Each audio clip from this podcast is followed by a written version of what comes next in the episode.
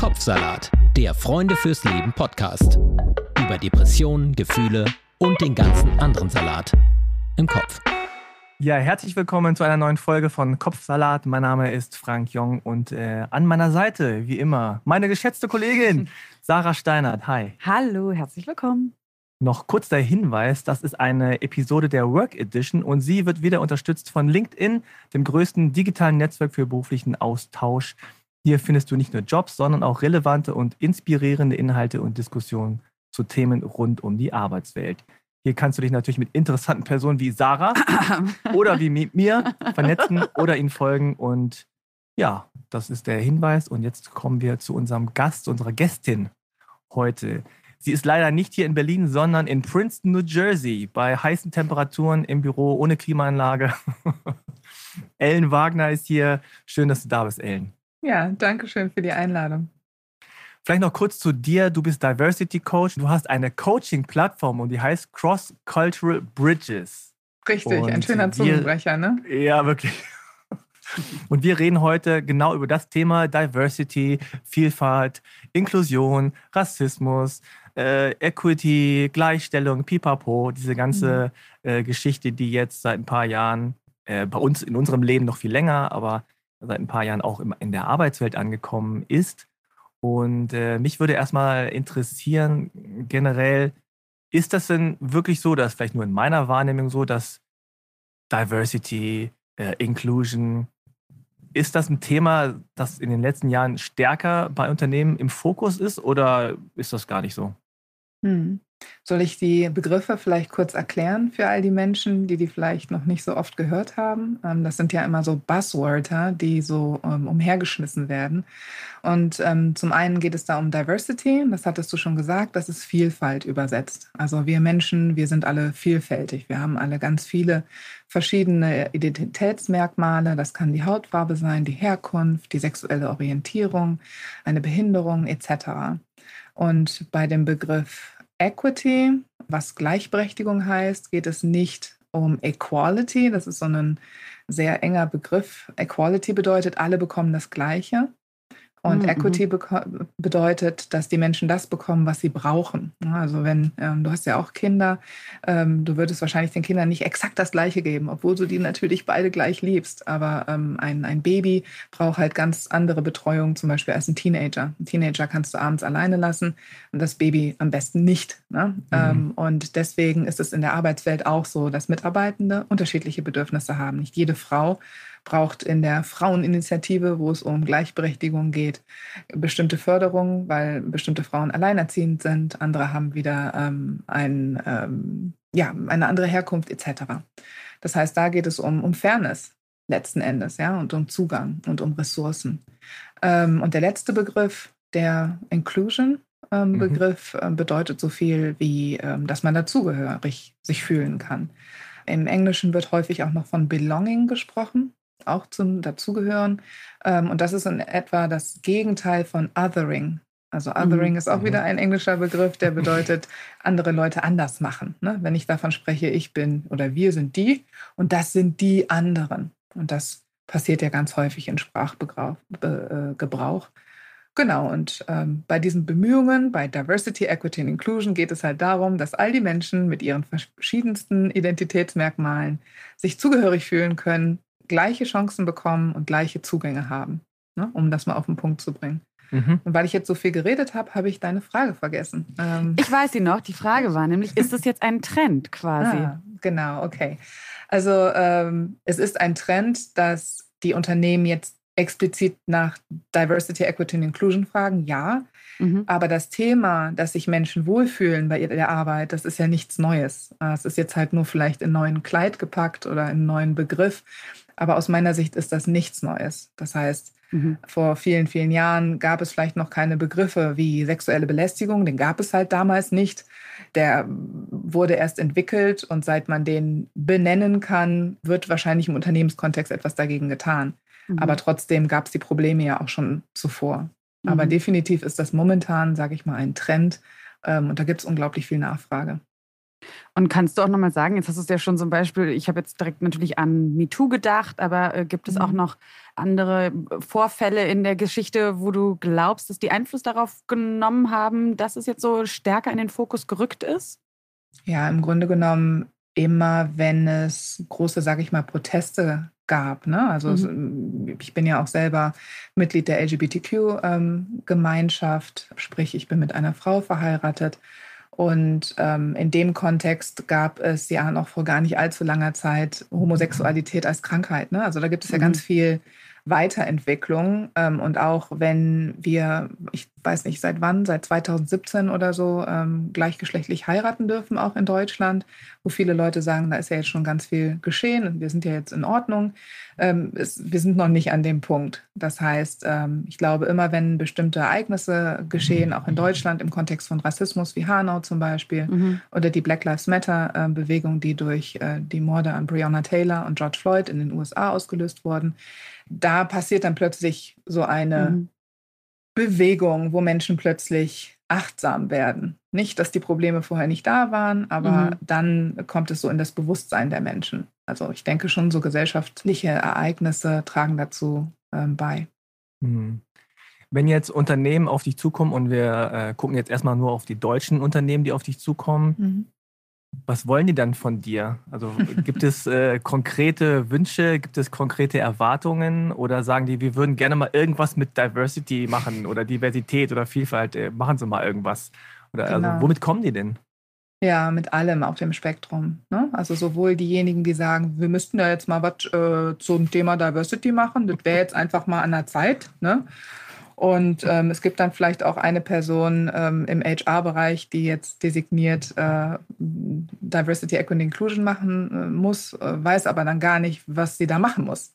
Mhm. Ähm, aber einfach nur, weil die Geschäftsführung gedacht hat, das wäre jetzt ganz wichtig. Ja, und das sind dann halt Menschen, die dann unter Umständen wirklich keine Ahnung haben, was, was passiert überhaupt. Das sind Menschen, die vielleicht weiblich sind und ähm, aufgrund dessen Sexismus erlebt haben, aber es sind häufig auch sehr privilegierte Menschen, die einfach sehr, sehr wenig wissen. Ähm, und da geht es dann erstmal darum, vielleicht so einen Basiseinstieg zu machen, einen Workshop, um Begrifflichkeiten zu lernen, was Mhm. ich eingangs erklärt habe. Und dann geht es ja weiter. Es gibt ja so viele unterschiedliche Diskriminierungsformen, von denen Mitarbeitende betroffen sind. Die müssen erstmal erklärt werden. Und wenn man dann eine Sprache dafür hat und die Dinge benennen kann, dann kann man ja auch darüber sprechen oder sie auch adressieren, ja, oder sich darüber beschweren oder sich wehren. Also das ist ganz, ganz viel, was ich mache, diese Aufklärungsarbeit. Und am en- anderen Ende des Spektrums befinden sich dann vielleicht Unternehmen, die schon ein Stück weiter sind in, äh, ihrer, auf ihrer Reise, die vielleicht schon seit einigen Jahren ähm, Diversity, Equity und Inclusion Bemühungen äh, machen oder verfolgen. Ähm, und die möchten dann ein bisschen mehr Deep Dive machen. Das heißt, da heißt es dann nicht irgendwas hier zu kulturellen Unterschieden, sondern heißt es schon ganz klar, wir brauchen eine Expertin für antischwarzen Rassismus. Und da sehe ich mich definitiv als diejenige, die da ähm, tiefes Wissen hat, äh, weil ich halt nicht über antimuslimischen Rassismus oder Antisemitismus oder antiasiatischen ähm, Rassismus sprechen kann. Ähm, und da geht es dann ganz klar um, um Deep Dive. Und dann gibt es da mehrere Halbtagsworkshops, wo es nur um dieses Thema geht. Und deswegen, das Spektrum ist ganz groß. Aber ich würde sagen, dass in Deutschland die meisten Unternehmen sich mit dem Thema nicht auseinandersetzen, vor allem der Mittelstand. Ähm, höchstwahrscheinlich, weil aus Sicht der Geschäftsführenden es andere brennendere Themen gibt, obwohl das Quark ist. Aufgrund von Fachkräftemangel ist da genau, finde ich, der Punkt anzusetzen, um die Mitarbeitenden halt zu halten und ähm, überhaupt erst an Bord zu bekommen. Also du meinst, es kann also auch sein, ein, ein Unternehmen, was zum Beispiel denkt, das ist jetzt für uns gar nicht so besonders Mhm. interessant oder da haben wir keine Probleme, könnte trotzdem davon profitieren. Mhm, genau. Jetzt zum Beispiel bei dir einen Workshop zu buchen. Kannst du das erklären, was da nämlich passiert? Ja, sehr gerne. Ähm, die Frage höre ich, also die Aussage höre ich relativ häufig. Mhm. Sowas wie, wir haben ja aber keinen Rassismus, Mhm. weil es beschwert sich ja niemand. Ja. Ne, Und wenn man dann eine Belegschaft hat von, weiß ich nicht, 200 Mitarbeitenden, zwei Menschen of Color sind dann darunter oder meinetwegen auch fünf, die äußern ihre Probleme ja nicht. Ja, also wenn ich im Unternehmenskontext ein Problem habe und es werden bestimmte Wörter äh, verwendet, die mich vielleicht verletzen oder es werden Witze gemacht, die man halt schon immer so gemacht hat, dann spreche ich das vielleicht einmal an.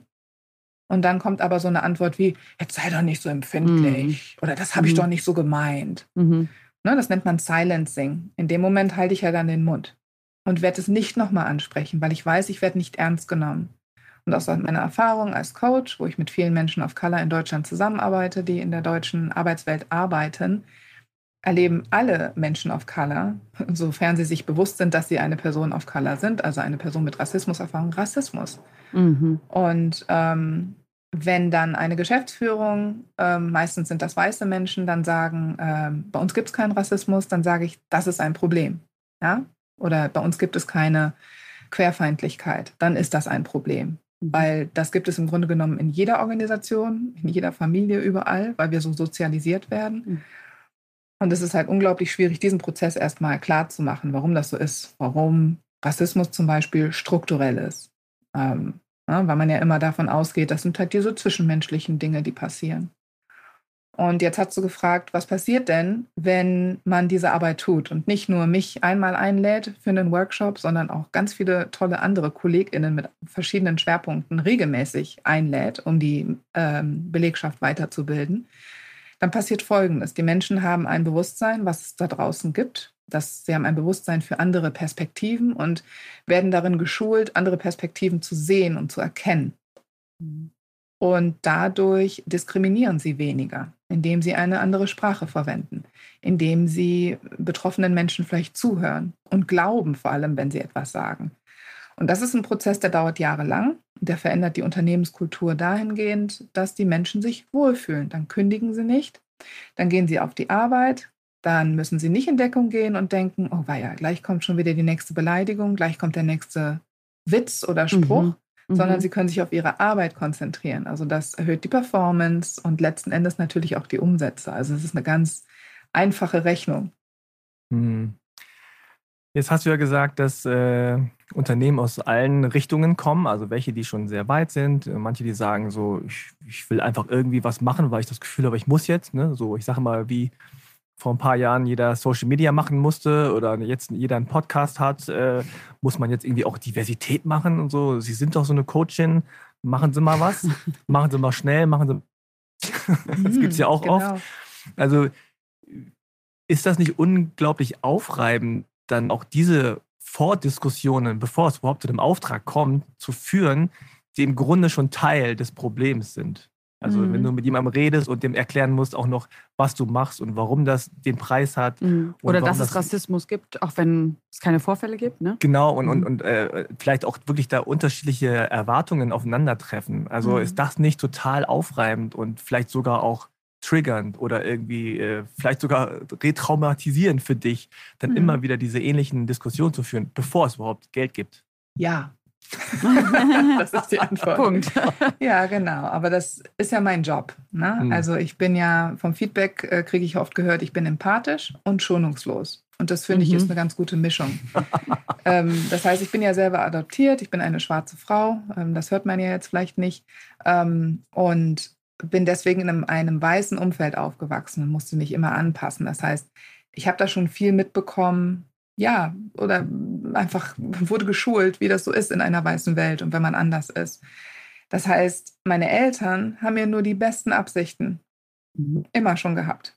Ja, aber dann kommen dann trotzdem solche Sätze und das kann man jetzt eins zu eins auf den Unternehmenskontext übertragen, wo wir gesagt haben, wir ziehen mit unserer schwarzen Tochter jetzt hier in die USA. Meine Mutter hat so ein Buch gelesen und hat es nur gut meinen wollen und sagte, ähm, vielleicht könnt ihr ja zusehen, dass die Kleine nicht so häufig in die Sonne kommt ne? damit sie nicht so dunkel wird, weil ich habe ja gelesen, dass das mit dem Rassismus so schlimm ist. Und das sagt meine eigene Mutter. Ne? Ich liebe meine Aha. Eltern und wir hatten viele, viele Diskussionen, gerade nach dem Sommer 2020. Aber das habe ich in meiner Familie. Mhm. Und das mhm. habe ich in meiner Familie ein Leben lang.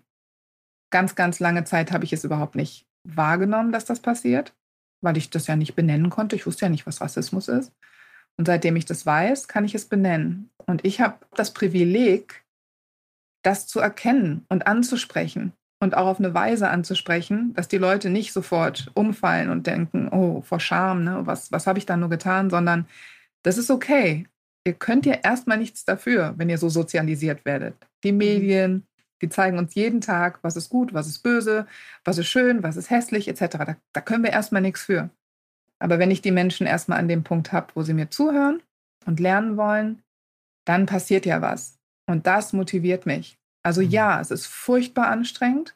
Mhm. In, Im Englischen sage ich immer, das ist so, they rip a Band-Aid off. Also als mhm. würde man so ein Pflaster abreißen, mhm. ja, so ein mhm. Traumapflaster, wenn mhm. bestimmte Fragen gestellt werden, wenn bestimmte Erlebnisse vielleicht geschildert werden, auch von anderen Menschen in, in einem Gespräch.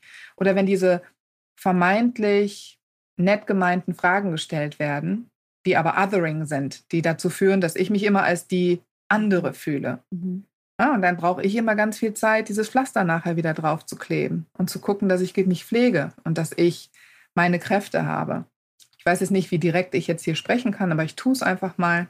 Ähm, es gibt eine Pain in the Ass Text. Das ist eine, ein Betrag, den ich aufschlage, wenn ich weiß, puh, das sind KundInnen, da wird schwierig. Ne? Mhm. Um einfach ein bisschen mehr ähm, sage ich mal, ähm, Umsatz da zu machen und an einem anderen Tag vielleicht weniger arbeiten zu müssen. Ja. Mhm. Kannst du mal, aber, Geld. Und was sind das aber so dann zum Beispiel für Unternehmen, also die besonders pain in the ass für dich sind? Ja, ich sage jetzt mal oder nicht was für Unternehmens, ja, okay.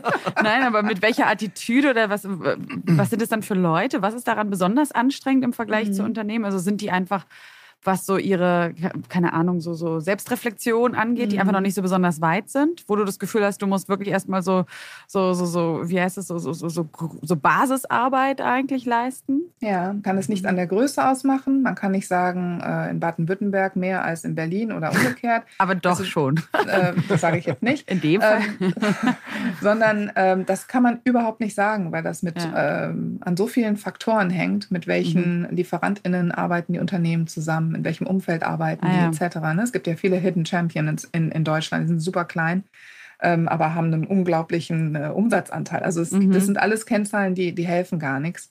Du hast eben die Frage gestellt, was bringt das denn? Ne? Und wenn ich das mhm. höre in einem Gespräch oder sowas wie, können Sie mal ein paar Slides vorbereiten, damit wir jetzt hier für den Vorstand äh, nochmal sagen können, warum das wichtig ist. Ne? Da gibt es ja so McKinsey-Studien, die sagen hier, wenn Sie Diversity haben, dann haben Sie 35 Prozent mehr Umsatz. Also wenn diese Frage kommt, ist das für mich schon ein mhm. Alarmsignal, mhm. weil ich denke, wow, ihr habt es mhm. immer noch nicht begriffen, mhm. warum diese Arbeit essentiell ist. Das ist so das eine, das sind so die Fragen ne, und die, die Erwartungshaltung, mhm. dass mit einem anderthalbstündigen Workshop mit in dem Finger geschnippt wird und die Probleme sind weg. Und das andere ist die Preisverhandlung. Ne? Wenn Menschen mit mir diskutieren und sagen, das ist aber teuer. Mhm. Wo ich mir denke, naja, also die Arbeit ist ja schon mal krass anstrengend. Ja? Ähm, Frank, du hast es gerade gesagt. Mhm. Ich bin als betroffene Person dort und stelle mich komplett in die Schusslinie und muss diese Fragen beantworten. Das ist nicht einfach.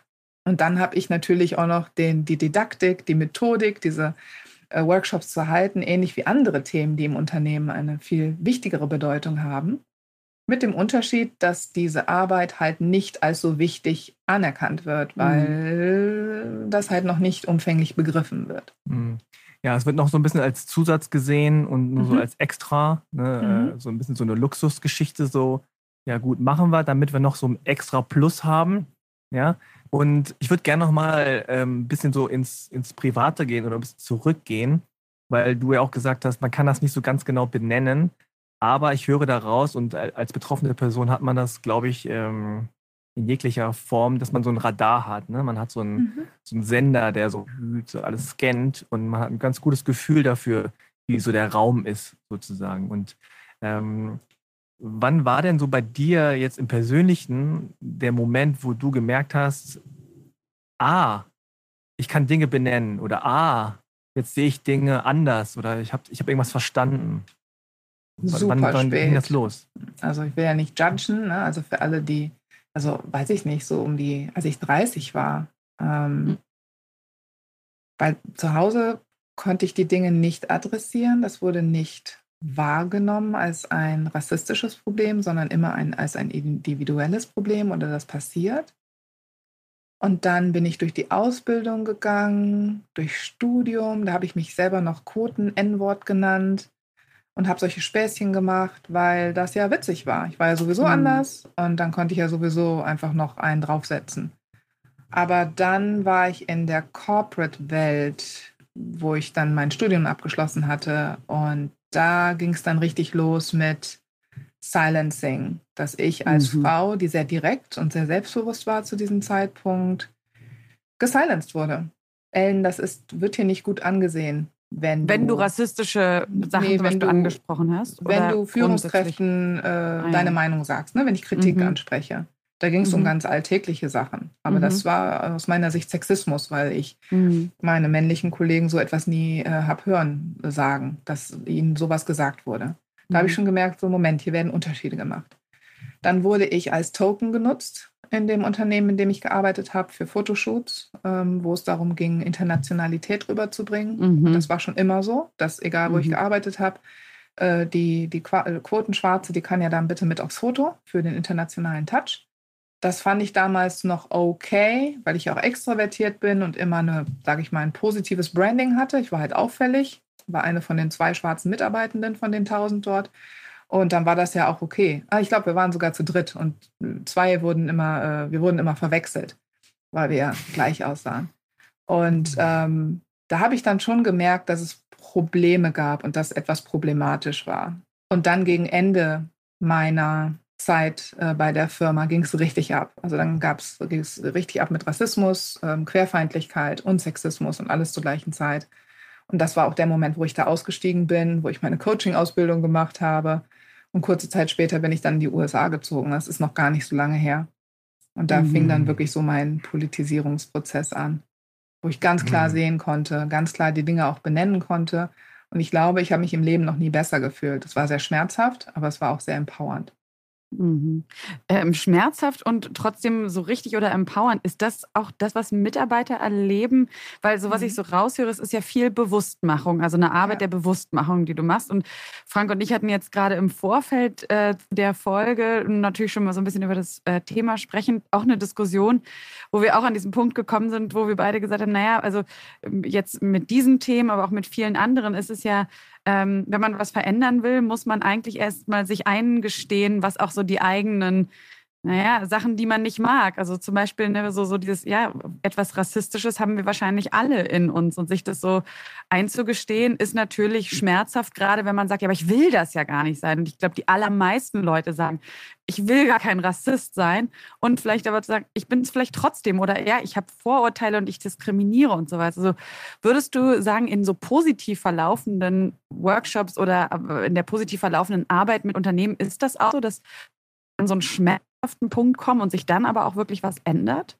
Hm. Ja, genau. Es geht nicht anders. Ne? Mhm. Man, man, sagt ja auch immer, der einzige Weg, die Angst zu überwinden, führt durch die Angst. Und ich durch glaube, die, in ja. dem Prozess äh, ist das genauso. Ne? Man muss mhm. einen großen Schritt aus der eigenen Komfortzone machen und muss mal selbst reflektieren. Und das ist im Grunde ja. genommen auch immer der Ablauf in meinen Workshops, äh, egal wie lang die sind, dass man erstmal bei sich selbst startet. Weil wenn man etwas verändern will, muss man bei sich selbst starten, sonst weiß man nicht, welche Ressourcen und was bringt man überhaupt mit zu diesem Change.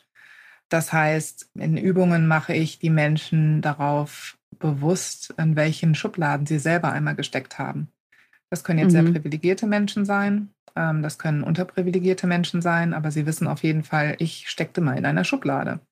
Die war vielleicht mal besonders schlimm oder besonders mild, aber ich weiß, wie das ist, wenn ich ein Label bekomme, das ich eigentlich gar nicht haben will und dann darauf nur reduziert werde und kein Platz mehr für andere Labels ist. Mhm, ja, mhm. das ist so eine Übung, ich finde die unglaublich wichtig, damit die Menschen diese Betroffenheit haben. Wenn Menschen sehr, sehr privilegiert sind, dann ist es ganz schwierig nachzuvollziehen, warum Diskriminierung schlimm ist für andere Menschen. Ja. Ähm, Im Fall meiner Eltern, äh, beide heterosexuell, cis, weiß, äh, Mittelklasse, sehr privilegiert. Die haben mit mir Gespräche geführt im Sommer 2020, wo ich ihnen gesagt habe, ich kann weder essen noch schlafen, mir geht schlecht, ich habe Angst, wenn ich Auto fahre und die Polizei sehe. da haben meine Eltern gesagt, ja, wieso hast du uns das denn nicht schon mal vorher erzählt? Mhm. Dann sage ich, naja, also ich habe das Gefühl gehabt, dass da kein Gehör für ist. Ja, und ähm, es ist unglaublich schwierig für Menschen, so etwas nachzuvollziehen. Das heißt, es ist ein sehr langer Prozess, ein sehr schmerzhafter Prozess, weil da ganz viele Gefühle aufkommen, wie Scham. Mhm. Ja, meine Eltern hatten dann das Gefühl, ein Leben lang, dass sie jetzt zurückgucken müssen, haben sie so viel falsch gemacht. Und ich kann nicht sagen, das war nicht der Fall. Aber ich, ne, mhm. ne, ich bin ja dann auch nicht diejenige, was dann häufig auch in den Unterhaltungen passiert. Ich muss dann die weißen Menschen trösten im Kontext Rassismus und sagen, naja, du hast es ja nicht so gemeint und nee, nee, die Menschen müssen dann schon mit dem Schamgefühl selber klarkommen. Mhm. Ähm, aber da begleite ich sie ja als Coach auch. Ne? Mhm. Die sind ja nicht alleine. Aber trotzdem ist das ein Prozess, den muss ja jede Person selbst durchmachen und selbst überwinden. Bei den einen dauert es ein Jahr, bei anderen dauert es fünf Jahre. Ähnlich ist es bei Menschen of Color, die selber Rassismus erfahren. Wenn sie zum ersten Mal so richtig realisieren, dass die Welt da draußen anders tickt, als sie vielleicht dachten, braucht es auch mehrere Jahre, um das zu realisieren und damit umzugehen unter Umständen. Und genauso ist es im Unternehmenskontext. Dieses mhm. Bewusstsein mhm. oder Bewusstmachen dauert ganz lange und hängt natürlich davon ab, wie viele Weiterbildungen gibt es? Wie viele interne Gespräche gibt es? Wie sind die Führungskräfte vorbereitet auf das Thema? Wie sieht das die Geschäftsführung? Wie viel Geld wird dort investiert? Etc. Ne, es ist eine ganze mhm. Verkettung an Dingen, die stattfinden müssen, damit dieser Prozess auch weitergeht. Und dass es nicht nur dabei bleibt, dass die Leute sich schlecht fühlen und sagen, um Gottes um Gott, oh Gott, was habe ich denn da gemacht? Hm. Ja, das ist ein ganz äh, wichtiger Aspekt, glaube ich, weil ich denke, dass viele Unternehmen das Gefühl haben, ja, wir müssen irgendwie jetzt Diversität machen, damit wir irgendwie bunter aussehen nach außen, damit keiner irgendwie uns vorwerfen kann, dass wir hier irgendwie was nicht gemacht hätten. Aber ich glaube, die wenigsten denken an die psych psychischen oder psychologischen äh, Konsequenzen oder Folgen oder ähm, so. Also ich glaube, wenige Unternehmen kommen zu dir und sagen, wie, wie, wie machen wir es, dass wir eine Plattform haben oder einen Ansprechpartner in, falls jemand rassistisch oder sexistisch äh, mhm. irgendwie angegangen wird? Wie bauen wir sowas auf oder so? Sondern das ist, ich habe das Gefühl, es ist viel so plakativ. Wir müssen jetzt irgendwie was sein nach außen hin. Und äh, diese, das, was du angesprochen hast, diese Verletzungen, die dadurch entstehen, durch diese ganzen Diskriminierungsfaktoren, das wird selten gesehen. Und was das auch wieder Auswirkungen hat auf die Kultur, auf die, ähm, also auf das sozusagen Arbeitsumfeld, auf die Zusammenarbeit, auf mhm. das Vertrauen, auf äh, all das, was da noch so dranhängt, Leistungsfähigkeit am Ende, äh, das wird, glaube ich, selten selten bedacht. Also sind denn Unternehmen, die dann vielleicht erstmal überrascht sind, so, oh, jetzt geht es hier um Scham und Angst und äh, um eigene Bias, also Vorurteile oder, oder äh, Klischees, äh, sind die offen dafür dann? Oder ist es eher so eine, wie es dann auch oft ist bei sozusagen Rassismusvorwürfen, eine Abwehrhaltung und die mhm. musst du erstmal so durchbrechen? Genau, das ist, es gibt beides, ne? Und das hängt wirklich wieder mhm. von dem Unternehmen ab. Es gibt ja auch Unternehmen, hm, wo Menschen vielleicht arbeiten, jetzt muss ich aufpassen, was ich sage, ja, die ein anderes Mindset haben, die ein Growth Mindset mhm. haben, die vielleicht von vornherein die Haltung haben, ich bin hier, um zu lernen und ich höre zu. Ich habe ganz viel Auseinandersetzungen in Workshops. Deswegen mache ich das immer im Tandem mit einer Assistentin, die äh, mhm. selbst auch schwarz ist oder mit ja, Menschen, die halt betroffen sind damit ich nachher ein Feedbackgespräch haben kann oder zwischenzeitlich, wenn dann Pause ist oder so, kurz reden kann. Ne? Weil manchmal, wenn man äh, betroffen ist und es wird was gesagt, dann äh, gaslightet man sich ja selber. Dann sagt man sowas wie, nee, es war jetzt gar nicht so schlimm. Ne? Und dann gibt es aber eine zweite Person, die sagt, nee, nee, doch, das war mhm, jetzt aber gerade mhm. schlimm, damit man es einordnen kann. Und unter Umständen habe ich dann tatsächlich noch die Möglichkeit, innerhalb des Workshops das zu adressieren und das zu sagen. Und was sind das für ähm, Situationen, die da geschehen? Ähm, ich spreche jetzt wieder von meiner Perspektive. Ich bin ja eine schwarze, queere Frau. Ähm, und dann gibt es zum Beispiel weiße, heterosexuelle Männer, ähm, die ähm, auch schon etwas älter sind und natürlich viel Berufserfahrung haben oder viel äh, in Machtpositionen sich aufhalten, die mir dann klipp und klar an den Kopf werfen, es gibt keinen es gibt umgekehrten Rassismus. Und das, was du jetzt gerade sagst, wie du Rassismus definierst, äh, das stimmt nicht. Das muss man sich mal vorstellen. Ich bin diejenige, die da als Expertin gerufen wird zu dem Thema. Und es gibt dann Teilnehmende, die mir sagen, mhm. das stimmt aber nicht. Mhm. Obwohl ich mich auf wissenschaftliche, äh, weiß ich nicht, Ressourcen berufe. Und mhm. das ist manchmal heftig. Dann gibt es auf jeden Fall ähm, Situationen, die eskalieren und ähm, wo die Menschen sehr lange in ihrer Verteidigungshaltung sind.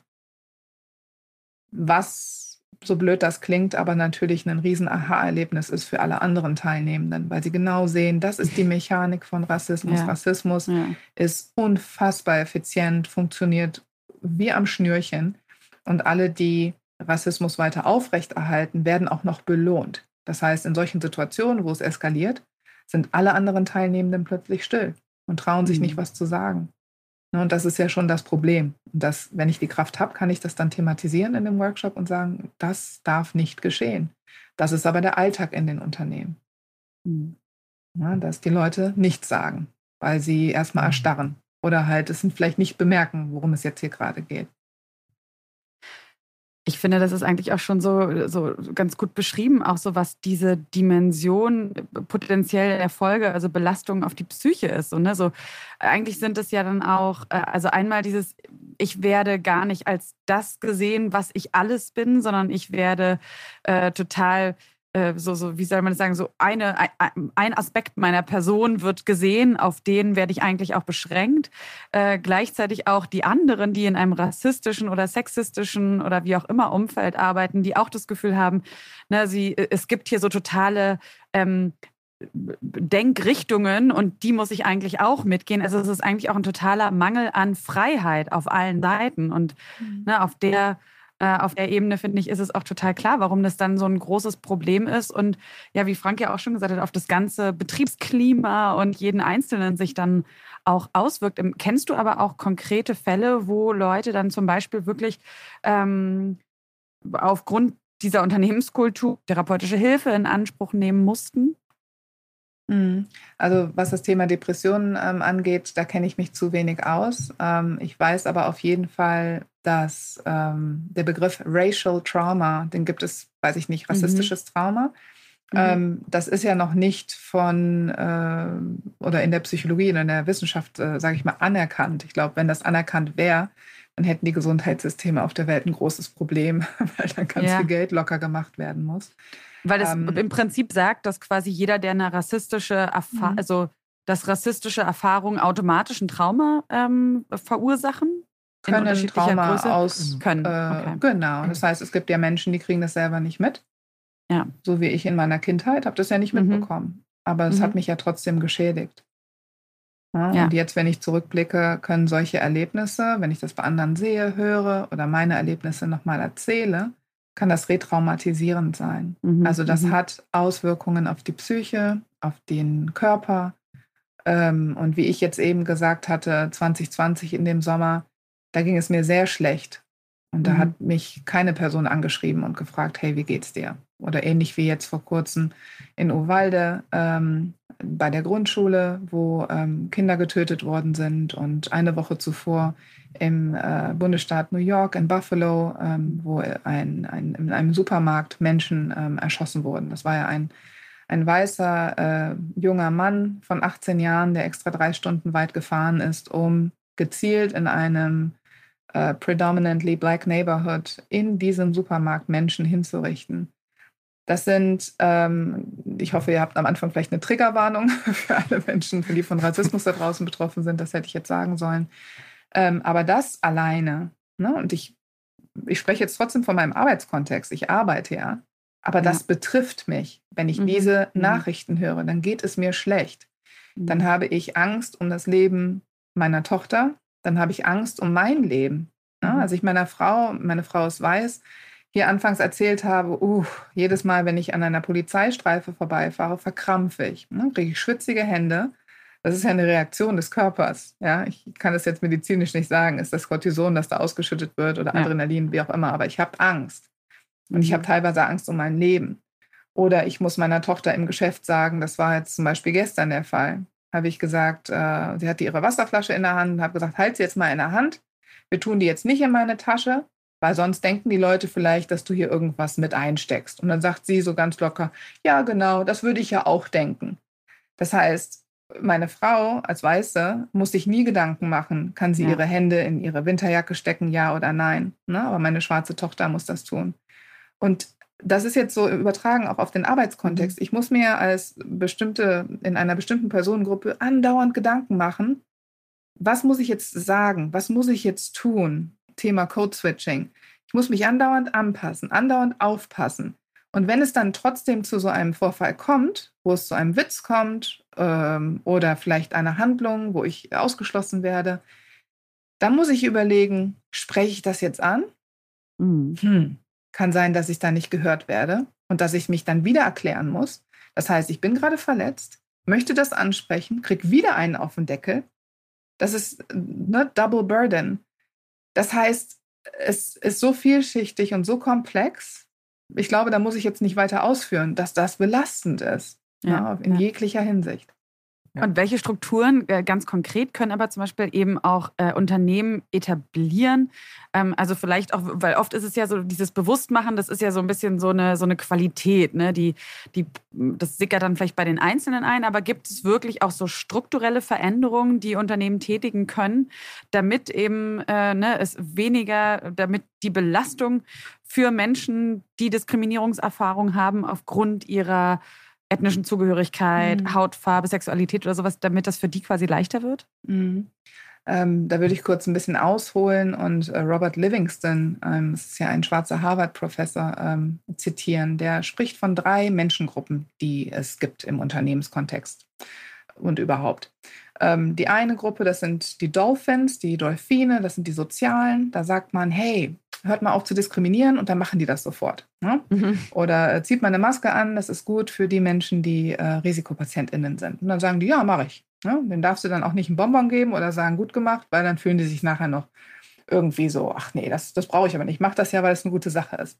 Dann gibt es eine Gruppe, die ist viel, viel größer, weit über 50 Prozent. Das sind die Vogelstrauße. Die stecken ihren Kopf in den Sand. Die sind weder dafür noch dagegen. Um die aber zu bewegen, musste so einen Carrot Stick rausholen und sagen, wenn ihr das macht, dann mhm. kriegt ihr hier einen Bonus, ja? Dann kriegt ihr einen, einen Goodie, ihr kriegt vielleicht eine Prämie ähm, oder ihr kriegt eine Beförderung, was auch immer. Also irgendein Anreiz, ein Incentive. Und dann gibt es eine wesentlich kleinere Gruppe, weiß ich jetzt nicht mehr die, die Zahlen im Kopf, äh, vielleicht 8 Prozent oder so. Das sind die OpportunistInnen. Ähm, mhm. Und das sind die Menschen, äh, er nennt die Sharks, die Haie, die nur darauf aus sind, die anderen Predator zu jagen. Also die wollen, die gehen über Leichen und haben nur ihren eigenen Vorteil im Kopf. Und wenn ich da mit Incentive oder moralischen äh, ähm, Sätzen komme, dann passiert gar nichts. Ähm, das heißt, da müssen Sanktionen passieren. Und so ist es ja schon mal, ähm, also man muss die bestrafen. Man muss sagen, ähm, im Kontext vielleicht impfen, wenn du dich jetzt nicht impfen lässt, äh, dann darf dein Kind nicht mehr in die Schule gehen. Ne? Also wo es dann wirklich zu Konsequenzen kommt. Und im Unternehmenskontext muss man sich dessen bewusst sein, dass es diese verschiedenen Menschen gibt und dass die Menschen verschieden angesprochen werden müssen. Das ist schon mal das eine. Ja, leider Gottes sind die ähm, OpportunistInnen, die Menschen, die sehr konkurrenzgesteuert äh, sind, überproportional in Führungsetagen vertreten, weil sie als sehr kompetent rüberkommen und weil sie die Zahlen bringen. Und das ist ein Problem, denn wenn das die Menschen sind in der Führung, dann sind diese strukturellen Veränderungen nicht möglich, weil das die nicht interessiert, weil sie ja erstmal sagen, Diversity, Equity and Inclusion, was bringt mir das denn? Mhm. Haben wir aber die Menschen in der Führung, die auch Ressourcen dafür stellen, dann können tatsächlich strukturelle Änderungen stattfinden, neben Weiterbildung natürlich, Safer Spaces, äh, Empowerment etc. Geht es dann darum, dass Policies in place sind, also dass man Zero Tolerance, äh, wie heißt das hm. denn auf Deutsch? Null Toleranz, Null Toleranz. Richtlinien. Ja. ne? Dass wenn jemand etwas sagt und jemanden diskriminiert, dass diese Person ähm, Konsequenzen erlebt, mhm. dass das mhm. also nicht durchgewunken wird. Und da könnt ihr euch jetzt schon vorstellen, was da alles im Vorfeld passiert werden äh, sein muss, damit es überhaupt dazu kommt. Denn die mhm. Person mhm. oder die Führungskraft, die das mitbekommt, muss das ja natürlich auch einschätzen können. Na, das sind also diese Policies. Und dann können wir jetzt wahrscheinlich noch Stunden äh, weitersprechen. Was kann man denn machen, um strukturell zum Beispiel das Recruitment auf den Kopf zu stellen? Da gibt es dann Verfahren, wo Lebensläufe so präpariert werden, dass alle Indikatoren mhm. wie Wohnort, äh, der Ort der Uni, also diese ganzen Dinge rausgenommen werden, dass es debiased wird, mhm. dass man nicht äh, sich beeinflussen lässt und sagt, ach, die Person hat in Köln studiert, da habe ich ja auch studiert, kann ja nur gut sein. Ne, dass das halt alles rausgenommen wird, dass der Recruiting-Prozess anders stattfindet, dass es Kooperationen gibt mit zum Beispiel Universitäten oder Hochschulen oder Ausbildungsstätten, wo es mehrheitlich schwarze Menschen gibt oder, oder, oder. Und das kann man dann ausweiten auf Menschen mit Behinderung ähm, und, und andere Diversitätsdimensionen. Und da gibt es sehr, sehr viele Ansätze. Mhm. War das ein bisschen befriedigend? Ja. es, ist, es ist so ein großes Thema. Ich weiß nicht, wo ich da noch. Äh, Na, ich finde es vor allem interessant, dass du sagst, dass es jetzt weder so, äh, nicht so in diese Richtung geht, wie gehen wir zum Beispiel eher, also dass das Problem sich eher löst darüber, dass man quasi als Unternehmen dann doch diverser wird und zum Beispiel den Auswahlprozess äh, versucht zu objektivieren. Mehr als dass es jetzt ist, äh, wir führen jetzt, keine Ahnung, montags immer den Sprechkreis ein, wo jeder zum Beispiel sagt, okay, jetzt mal ganz ehrlich, diese Dinge und so, so, keine, so in diese Richtung, weißt du, sondern das ist habe ich jetzt Quatsch gesagt? Findet ihr es komisch? Ja, ich glaube, es ist beides. Ne? Es ist beides, absolut. Dieser Sprechkreis, Conversation Circle, ähm, würde ich definitiv machen. Es mhm. kann am Anfang noch moderiert werden durch externe Personen, was sehr, sehr hilfreich ist, ähm, bis die Leute so empowered sind, dass sie das selber durchführen können. Mhm. Es braucht auf jeden Fall eine Moderation, ähm, die geschult ist. Sonst kann sowas immer ganz schnell eskalieren. Aber man braucht ganz, ganz, ganz, ganz viel, um diesen Prozess mhm. oder die Unternehmenskultur mhm. zu verändern. Und das ja. sind halt auch diese, sage ich mal, sehr einfachen Sachen, wie ähm, sich zusammensetzen, zuhören, eine Panel-Diskussion, ähm, einen internen Podcast, wo Menschen vielleicht einfach von ihren Hintergründen erzählen, damit ja. die anderen Mitarbeitenden wissen, ach krass, so vielfältig mhm. sind die mhm. hier. Mhm. mhm. Ich meine, was äh, auf jeden Fall rauskommt, ist, dass es Zeit braucht. Und äh, ich glaube, das ist ähnlich, ähnlich so, wie es bei dir äh, in deinem Leben abgelaufen ist oder bei deinen Eltern manchmal kommt man an so einen Punkt, da hat man es sozusagen gecheckt. Ne? Da so diese ganzen äh, kleinen Aha-Effekte sammeln sich zu so einem großen, okay, jetzt sehe ich plötzlich alles, was ich bisher gemacht habe, getan habe, mein Umfeld, alles anders. Ne? Also deine Eltern gehen zurück und überlegen nochmal, die Situation, die Situation, was habe ich falsch gemacht, was habe ich richtig gemacht, hätten wir dies, hätten wir das.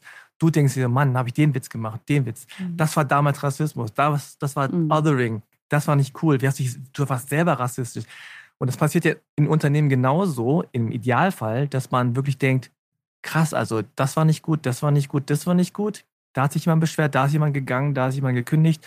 Und das ist ja so ein Riesenfass, das man da womöglich öffnet. Mhm. Und was man auch nicht in, in, in zwei Workshop-Sessions irgendwie be bereinigen kann. Ja? So, äh, gleichzeitig äh, gibt es dann wahrscheinlich irgendwie wieder diese Reaktion, dass man sagt, oh mein Gott, also müssen wir jetzt wirklich alles hier äh, auf den Kopf stellen und jeder muss jetzt nochmal an sich rangehen und das doch, also, das übersteigt jetzt ein bisschen das, was wir hier eigentlich, wir sind wir sind ein Laden, wir, wir bauen Stühle, wir sind jetzt hier nicht, ne, so. Mhm. Also, wie kommt man dann überhaupt dahin zu sagen, Leute, ihr habt viel Arbeit, aber wir unterstützen euch, es wird auch teuer, aber es kann sich auch nicht jeder leisten und auch die Zeit ist zu viel. Also, wie kommt man da mhm. wirklich konkret so schnell wie es wie möglich sozusagen an, an gute, äh, an gute Ideen und gute Outcome, ja. Mhm. Ja, ich glaube, schnell kommt man da nicht an ein Outcome. Viele wollen Quick Fixes und ja. das gibt es halt nicht. Frank hat vor allem am Anfang angefangen zu sagen, es dauert lange und dann hat er damit geendet zu sagen, wie geht's schnell. Ja, genau. Naja, ich meine nur, also äh, natürlich muss man irgendwo anfangen und ich, was ich sagen wollte, ist im Grunde, wie schafft man es, dass man nicht davon überfordert ist, von diesem Gedanken, mhm, ich muss jetzt an jeder Ecke eigentlich meine Baustelle beackern. Ich muss ja irgendwo anfangen. Ja. Äh, und ich meine, ganz konkret hat, hast du ja das Problem, in Anführungszeichen, oder die Herausforderung, dass Leute kommen und sagen, ich habe halt nur 5000 Euro oder ich mhm. habe halt nur irgendwie äh, fünf Monate. Ich kann jetzt nicht, mhm. ich habe jetzt völlig äh, jahrelang und mein ganz, ganz, ganz Laden umkrempelt auf einmal. Also ich muss ja irgendwo mhm. anfangen. Ja, genau. Wie, wo fängt man da an? Das ist genau. die bessere Frage dann. Ja, also ähm, was wahrscheinlich alle Menschen machen, die Workshops facilitaten, ist so ein Feedback einholen. Ne? Und ich frage immer mhm. recht konkret, ob die Übung denn sinnvoll war. Das ist ja schon mal ein mhm. erster Indikator, um ein Feedback einzuholen. Hat das denn dir jetzt irgendwie mhm. was gebracht, ne? um da mal zu hören? Und das höre ich eigentlich immer aus meinen Workshops raus, dass es den Menschen was gebracht hat. Mhm. Aber in welchem Scale, also in welchem Umfang und welchen Impact das dann nachher im Unternehmen hat, das muss man ja auch auf lange Sicht messen. Und dafür gibt es ja unterschiedliche Kennzahlen im Unternehmen. Ähm, und das ist nicht nur die Mitarbeitendenzufriedenheit, ne, sondern auch die Fluktuation. Und da muss man dann auch nochmal genau gucken, warum gehen die Leute? Gehen die denn ihre Eltern pflegen und müssen umziehen oder ähm, heiraten sie oder sind sie unzufrieden? Also es gibt, es ist ja unglaublich komplex, da ähm, herauszufinden, was weiß ich nicht, oder zu einem Outcome ja. zu kommen. Das ist ein absolutes Langfristprojekt. Und Vielleicht kann ich an der Stelle auch nochmal Robert Livingston äh, zitieren, der in seinem fantastischen Buch ähm, das Press-Modell entwickelt hat.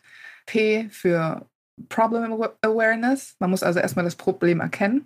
Und die Menschen, die auf mich zukommen, sind schon fast an dem Punkt. Ähm, also die wissen, ah, es gibt hier Rassismus bei uns im Unternehmen.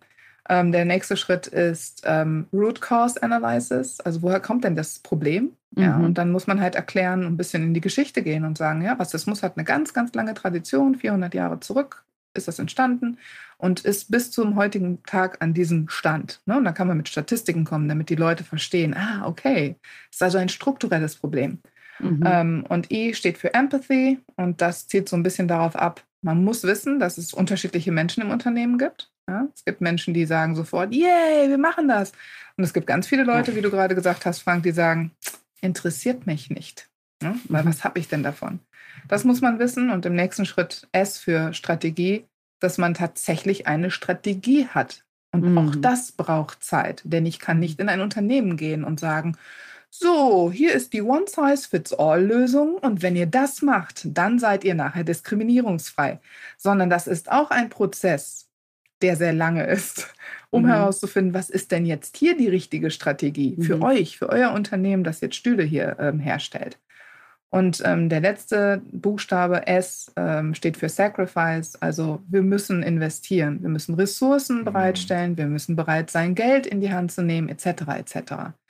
Ne? Und wenn ich das halt in einem Gespräch mal erkläre, dann wird vielleicht schon so der, der Umfang etwas klarer und dann merken die Menschen, oh krass, das ist vielleicht nichts für uns. Und dann sage ich, nee, mhm. das ist aber auch okay. Das ist jetzt mhm. nicht der Zeitpunkt für uns zusammenzukommen. Und dann sage ich Tschüss und nach einem Jahr oder nach zwei Jahren klingeln sie dann vielleicht wieder an meiner Tür und sagen, mhm. also jetzt würden wir eigentlich doch gerne mal. Das, das gehört halt auch zum Prozess. Mhm, zum Prozess. Ähm, und vielleicht eine als allerletzte Frage nochmal jetzt. Ist ja natürlich spannend, weil ähm, du jetzt auch noch nicht so lange, aber schon eine Weile in den USA lebst. Ähm, was sind denn so die Unterschiede, die du wahrgenommen hast? Ähm, einmal was Rassismus angeht, grundsätzlich vielleicht in der Gesellschaft, aber auch in der Arbeit an diesen Themen mit Unternehmen, also Vergleich deutsche und US-amerikanische. Ja, also die USA ist sehr groß. Ich kann ja jetzt wirklich nur von meiner kleinen Bubble hier in Princeton, ähm, einer sehr privilegierten Bubble an der ähm, Ostküste sprechen. Ja.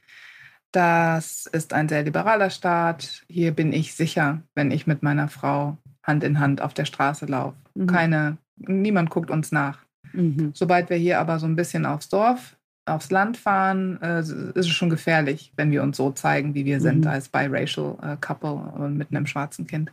Und ganz kurz, Ellen, wenn du sagst mhm. gefährlich, mhm. ist es auch so, hast, also ich meine, ich muss sofort an Waffenfreizügigkeit in den USA. Mhm. Ist es auch ein lebensbedrohlich Gefühl gefährlich? Hier vielleicht nicht. Nee, da okay. müsste ich noch mehr in den mittleren Westen. Ähm, okay. Aber ähm, gefährlich, sage ich jetzt mal, für die mentale Gesundheit. Ja, ja. Wenn mir äh, Racial Slurs, also richtige rassistische Sachen an den Kopf geworfen werden, dann ähm, ist das ja keine Umgebung, wo ich mich ja. aufhalten möchte. Ja, oder wo man Explosionen ähm, erfährt. Und aufgrund von Intersektionalität ähm, sind wir halt auch ein Couple oder ein Paar, das in, in mehrfacher Weise betroffen ist von mhm. Diskriminierung. Das mhm. heißt, wir können uns in den USA nicht überall frei bewegen und würden das auch nicht tun und würden nicht alle Ziele hier oder alle Staaten als, als Reiseziel zum Beispiel wählen. Das heißt, aufgrund auch der Waffengesetze, die USA ist sehr groß und vielleicht extremer in Summe, ja, äh, was Rassismus angeht. Wenn aber viele Leute sagen, ja, ja, in den USA ist ja schlimm, aber in Deutschland mhm. nicht, dann kann ich das absolut nur verneinen. Ja. Hier gibt es halt die Geschichte sehr sichtbar, weil die mhm. Menschen äh, oder die Kolonialherren die Slawen ins Land geholt haben und in Deutschland äh, waren die Kolonien weit weg. Also ist das nicht so, so greifbar ja. für viele Menschen. Ne? Ähm, aber was den Unternehmenskontext angeht, sind die Menschen in den USA genauso, hm. sage ich jetzt mal, unschuldig, was das Thema angeht, weil die Schulmaterialien äh, hier auch whitewashed sind. Ja, es gibt hier immer noch einen Christopher Columbus Day. Mehr muss ich nicht mhm. sagen. Mhm. Man kann kein Land entdecken, das schon entdeckt wurde ja, von indigenen Völkern. Und ähm, diese ganze Geschichte wird hier genauso fein säuberlich unter den Teppich gekehrt wie in Deutschland. Ähm, und insofern unterscheiden die sich da nicht so groß, abgesehen von den Policies, von den Richtlinien in den Unternehmen. Da gibt es hier in den USA solche Dinge wie, du darfst Menschen nicht fragen, wie alt sie sind. Das wäre Altersdiskriminierung. Mhm. Das gibt es ja in Deutschland nicht. Das ist ja viel lockerer. Ähm, heißt aber trotzdem nicht, dass die Menschen hier weniger strugglen, weil der subtile Rassismus, ähm, ne, diese Mikroaggressionen, diese Mückenstiche, die die Leute andauernd bekommen, die tun halt weh, wenn man ganz oft und häufig davon betroffen ist. Und das finde ich, da gibt es keinen großen Unterschied zu Deutschland, oder? Mhm. Hm. Ja, das ist ja immer so eine schöne, schöne Geschichte gewesen. Auch, auch jetzt zum Beispiel nach George Floyd, wo dann deutsche Medien gesagt haben: so, ja, gibt es denn Rassismus auch bei uns? Mhm. Das können wir klar verneinen. Wo es dann Diskussionen darüber gab, äh, dann auch mehrheitlich mit weißen Menschen, äh, warum es hier Rassismus gibt oder nicht. Ja, ja es ist äh, die, die alte äh, Geschichte von, ähm, oder nicht die alte Geschichte, aber so das, was also ich jetzt persönlich auch empfinde, ist, dass man immer noch denkt, man ist schon weiter in diesem Buch, man ist schon bei Kapitel 20 und dann merkt man, ach nee, mhm. man muss dann doch wieder zu Kapitel 1 oder 2 gehen oder zum Vorwort und dann doch nochmal von da anfangen. Also es ist ein großer, ja, äh, emotionaler, persönlicher Struggle auch immer wieder dann in diese Diskussion zu gehen. Und das tust du in deiner Arbeit und äh, das tust du, obwohl du auch weißt, dass das äh, tatsächlich mental auch anstrengend, wenn nicht sogar auch gefährlich für dich ist, weil das, mhm. das worüber du sprichst, auch in den Workshops immer wieder passieren kann. Mhm. Ja, also insofern, also erstmal vielen, vielen Dank, dass du diese Arbeit machst. Äh, vielleicht kannst du noch mal sagen, wie man dich erreicht oder äh, wie man dich ansprechen kann. Mhm. Ja, freundlich sollte man mich ansprechen. Da bin ich auch immer sehr empfänglich. ähm, man findet meine Webseite www.ellen-wagner.com. Ganz einfach. Man kann mich wahrscheinlich auch googeln. Natürlich findet man mich auch bei LinkedIn ähm, und ähm, bei, bei Instagram. Und ähm, ja, wir freuen uns immer auf Kontakte von Unternehmen oder Organisationen, die tatsächlich bereit sind, diesen Change halt zu wagen. Und ähm, ja, freue mich, freue mich auf eure Nachrichten. Okay, ja, dann. Ich, ich tippe gerade schon mal. Ja, schreibt äh, Ellen äh, fleißig an. Ich glaube, da können wir nicht äh, von genug haben. Ja, und selbst wenn ihr nicht Ellen anschreibt, weil ihr vielleicht in eurer Ecke jemand anderes habt, der irgendwie auch geografisch näher an eurem Unternehmen dran ist. Äh, es gibt wahrscheinlich auch ganz viele tolle Kollegen, die da genauso fähig sind. Und hey, und wenn ihr denkt, euer Unternehmen hat kein Rassismusproblem, macht doch mal einen Workshop und dann könnt ihr diese Frage nochmal neu für genau. euch beantworten. Also ich kenne auch ganz, ganz viele KollegInnen, die auch gerne anschreiben. Ich habe ein großes Netzwerk in Deutschland und kann da Menschen auch für jedes, für jede Fachrichtung empfehlen. Ja. Sehr schön. Sehr schön. Vielen, vielen Dank, liebe Ellen Wagner, nach Princeton in die mhm. USA. Jetzt kann dein Tag starten. Unser Tag hier in Berlin neigt sich jetzt langsam schon dem Ende zu. Also vielen, vielen Dank, dass du dir die Zeit genommen hast. Sehr und gern. natürlich auch wieder ganz herzlichen Dank an alle unsere Kooperationspartner, äh, Freunde und, äh, und, und, und Helfer. Natürlich zum einen an LinkedIn für diese Kooperation, auch an Jonas Zellner von Redbox Studio für das Audio-Editing, an Mitvergnügen für die Studiozeit und an euch zu Hause fürs Zuhören. Wir sind Sarah und Frank und freuen uns sehr, wenn ihr uns auch beim nächsten Mal wieder zuhört. Bis dann, macht's gut und bleibt gesund. Tschüss. Wenn ihr euch nicht sicher seid, ob ihr selbst unter einer Depression leidet oder Freunde, Verwandte und Bekannte, dann geht zum Hausarzt. Infos zu weiteren Anlaufstellen und Krisenberatungen findet ihr auf der Homepage von Freunde fürs Leben auf frnd.de. Dort könnt ihr den Verein und damit auch diesen Podcast mit Spenden unterstützen. Wenn euch unsere Themen interessieren, dann hört doch auch mal in den anderen Podcast von Freunde fürs Leben rein. In Bar Talk spricht Moderator Markus Kafka mit prominenten Gästen über schwierige Themen wie Depressionen und Suizid. Aber auch über Lebensfreude, Inspiration und die Reise zu sich selbst. Bar Talk gibt's überall, wo es Podcasts gibt und auf der Homepage von Freunde fürs Leben unter frnd.de/slash podcast. Was glaubt ihr denn, was ihr seid? Verdammt nochmal. Verrückt oder sowas? Ihr seid es nicht. Kopfsalat. Der Freunde fürs Leben Podcast.